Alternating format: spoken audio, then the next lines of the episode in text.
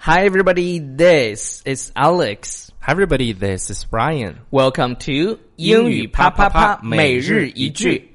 Progress is the activity of today the, and the assurance of tomorrow. 进步是今天的活动，明天的保证。慢速的来一遍。 Okay, progress is the activity of today and the assurance of tomorrow.